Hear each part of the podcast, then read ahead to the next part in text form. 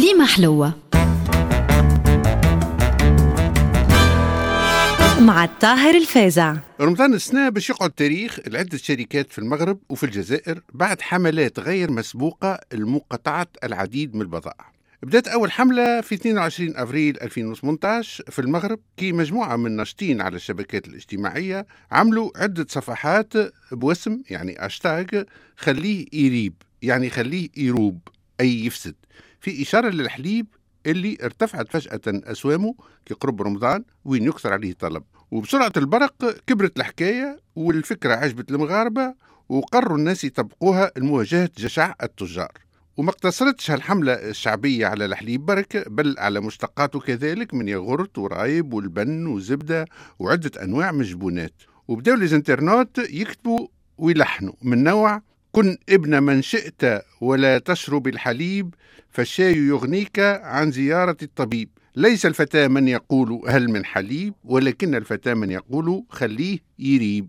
وزادوا على قدام وعملوا اشتاغ قطع الماء متاع شركة المياه المعدنية سيدي علي اللي على ملك مريم بن صالح. واشتاغ قاطع كيوسكات ليسانس نتاع محطات إفريقيا لتوزيع الغاز والبترول التابعة لمجموعة أكوا اللي على ملك الملياردير المغربي عزيز أخنوش. وهو وزير الفلاحة والصيد البحري ومصنف حسب مجلة فوربس من أغنى أغنياء المغرب بثروة في حدود 2.1 مليار دولار. وبدات نتائج الحملة تظهر بعد ما كشفت سوق دار البيضاء أنه الأسهم انخفضت قيمتهم في حدود الستة في المئة. وقدام هالأرقام توسعت دائرة حملات المقاطعة على شبكات التواصل ومست المغاربة المقيمين بالخارج اللي أشادوا بهالحملات وبداوا يقارنوا في أسوام الحليب والمياه المعدنية والليسانس في دول إقامتهم مع أسوام المغرب ويطالبوا الحكومة بالضغط على الشركات الكبرى باش تخفض أسعار منتوجاتها وتراعي القدرة الشرائية للمواطن المغربي البسيط. وهكا بدأت المنتوجات تتكدس في المحلات التجارية وترعبوا رجال الأعمال. واعتبروا عدة مسؤولين أنه هالناس حسب كلامهم مداويخ يعني مطبعين. وهالتصريحات زادت شعلت النيران وزادت غشت المغاربة وزادتهم إصرار على موصلة مقاطعة شراء المنتوجات الشيء اللي زاد كبدها الشركات خسائر مالية كبيرة مع هبوط الأسهم متاعها زمانها بداوا المستكرشين يراوغوا وعملوا حملة تحت شعار اشتاج خلينا نتصالحوا. وشركة دانون خفضت درهم في سوم إترة الحليب.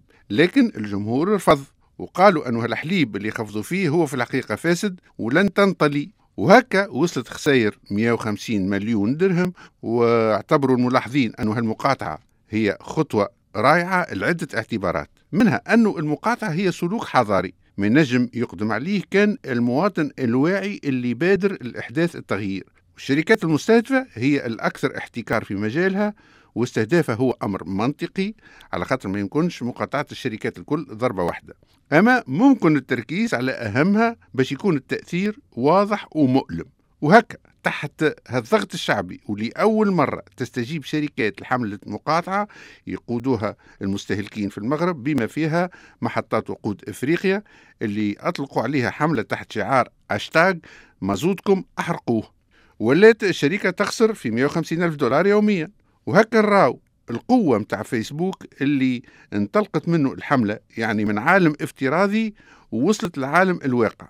وبخلاف المغرب حملة أخرى صايرة توا في الجزائر تتمثل في مقاطعة شريان الكراهب تحت شعار أشتاج خليها تصدي يعني خليها تصدد.